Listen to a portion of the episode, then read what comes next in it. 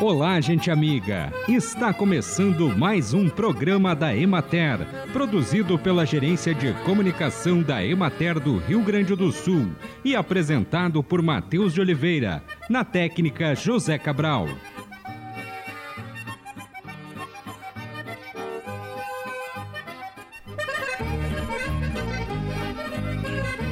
Guarde condimentos vermelhos na geladeira. Páprica, pimenta de caiena e pimenta chiles em pó ficarão mais frescas e conservarão por mais tempo a cor intensa que pode ser desbotada pela luz e pelo calor. Ressuscite o mel que cristalizou aquecendo em banho-maria. Mexa até os cristais se dissolverem. O mel não pode ser guardado na geladeira, pois cristaliza, mas pode durar para sempre mesmo depois de aberto, porque enzimas do estômago das abelhas geram substâncias que combatem bactérias. Guarde a maionese na porta da geladeira. Na parte interna, ela pode ficar gelada demais, fazendo-a separar-se e acumular óleo no topo do vidro. Mantida na porta da geladeira, ela vai durar dois ou três meses depois de aberta a embalagem. A produção de mudas de tomate pode ser feita em bandejas de isopor que facilitam a semeadura e o manuseio, permitindo melhor controle sanitário e nutricional, facilitando o transporte para o local definitivo e reduzindo a necessidade de replantio. A estrutura de proteção para a produção das mudas deve ser coberta com plástico apropriado e fechada lateralmente com tela de malha estreita para impedir a entrada de insetos, principalmente os afídeos. Em locais com temperatura elevada e baixa umidade relativa, é recomendável a colocação de tela do tipo sombrite com 60% de sombra na parte interna na casa de vegetação, a uma altura de 2,5 metros e meio para reduzir a evapotranspiração. As bandejas com as mudas devem ser colocadas sobre suportes para que fiquem a 30 centímetros do solo. O sistema mais comum e barato para a construção dos suportes consiste em esticar fortemente dois ou três fios paralelos de arame de aço galvanizado, distanciados de 40 centímetros quando utilizar dois fios ou 15 centímetros quando utilizar três fios para sustentar cada fileira de bandejas. De dois em dois metros deve ser colocados suportes para evitar o arqueamento dos fios. Acompanhe agora o panorama agropecuário. A área projetada de soja para a safra 2022-2023 no Rio Grande do Sul é de 6.568.607 hectares. A produtividade estimada é de 3.131 quilos por hectare e a produção é de 20.563.989 toneladas. Após as chuvas ocorridas em 31 de outubro, a semeadura da cultura teve ritmo mais acelerado entre os dias 2 e 5 de novembro, alcançando 17%.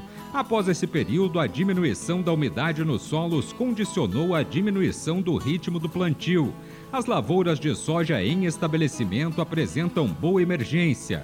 Na região da Emater de Caxias do Sul, a implantação da soja está em andamento nas áreas onde havia apenas plantas de cobertura de solo durante o inverno. Em lavouras ocupadas com trigo e cevada, a semeadura deverá se estender até dezembro. Na regional de Erechim, até o momento, foram plantadas 15% das lavouras, que se encontram em fase de germinação e emergência. Há um retardamento no plantio pela ocorrência de frio, principalmente nas madrugadas. Na região de Juí foi implantada 13% da área projetada. A semeadura segue mais intensa nas grandes propriedades, pois a proporção de área cultivada com trigo é menor em relação às pequenas e médias propriedades não há relato de danos provocados pelas geadas ocorridas em 2 de novembro e segue a tendência de maior escalonamento da semeadura em função da previsão de ocorrência do fenômeno Laninha com períodos mais secos.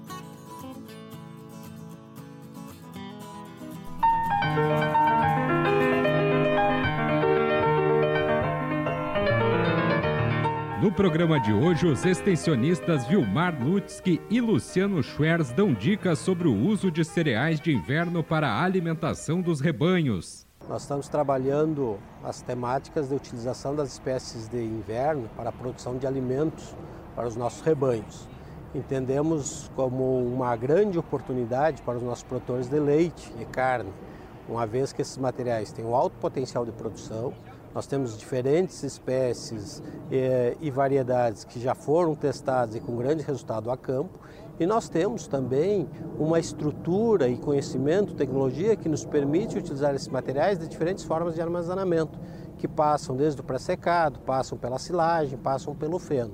Então, pensando no sistema de produção a leite, efetivamente, esses materiais permitem ampliar o período de produção de alimentos e, e, e contribuir para a redução da janela do vazio outonal, oferecendo alternativas e possibilidades que contribuam efetivamente para que o nosso produtor possa planejar melhor o seu sistema de produção e contribuir com a viabilidade da, da, propriedade. Entre as possibilidades de utilização de materiais de espécie de inverno, nós temos então o trigo reponte, que tem se posicionado muito bem como uma estratégia para alimento conservado. Nós temos o Tarumax, que também é um trigo de excelente resultado. E como possibilidades, entrando fortemente e bem posicionados, nós temos o Triticale, dentre como possibilidades o Zenit e o Saturno, que também são materiais que têm possibilidades interessantes, tanto para a produção de alimento conservado, como a própria utilização do, do grão para a alimentação dos rebanhos. Eu sou Luciano Schwertz, engenheiro agrônomo e gerente regional da Emater Frederico Westphal, extensionista da Emater, e estou aqui para falar um pouco Sobre os cereais de inverno, é a oportunidade que nós temos do cultivo de outono. Uma janela que muitos produtores acabam tendo na sua propriedade e que nós podemos ser mais eficientes, aproveitando a saída das lavouras de soja, a colheita no mês de março, e implantando cereais que vão ser para a produção de grão ou para a produção de alimentos, silagem para os nossos animais na propriedade rural. E depois disso, ainda no mês de junho e julho, a gente vai colher esse material e entrar com a nossa lavoura principal de inverno, que é o trigo. Esse encaixe, essa janela, ela só é possível quando a gente consegue posicionar materiais adequados para esse momento. Como é o caso, né, quando a gente vai fazer uma implantação no mês de fevereiro, até mesmo o sorgo granífero, o sorgo para silagem. Já no mês de março, as nossas opções vão para os cereais de inverno, o trigo reponte, que é um material que se adapta bem mesmo em condições de temperatura maior, próprio triticale, até mesmo a, cevada BRS eh, entre safras, que nos permite uma colheita de grão em 90 dias de ciclo. Dessa forma, o produtor vai estar aproveitando de uma maneira mais intensiva a sua lavoura, gerando mais uma oportunidade de renda, reduzindo os riscos né, para ficar desabastecido aí na alimentação animal e fazer com que o nosso objetivo da extensão rural seja atingido, que é proporcionar maior rentabilidade, mais sustentabilidade e qualidade de vida para os agricultores. Cada pé de alface produzido no quintal ou na horta da esquina dispensa espaço no campo, transporte e embalagem. Na verdade, no caso da hortaliça símbolo da salada, até o método de colheita muda. Você só retira da planta as folhas que vai consumir naquele momento e ela continua produzindo por mais alguns meses. É urgente que as populações urbanas reduzam a demanda sobre os recursos naturais, pois as cidades hoje ocupam 2% da superfície terrestre, mas consomem 75% dos recursos. E assim encerramos mais um programa da Emater. Um bom dia a todos vocês e até amanhã neste mesmo horário.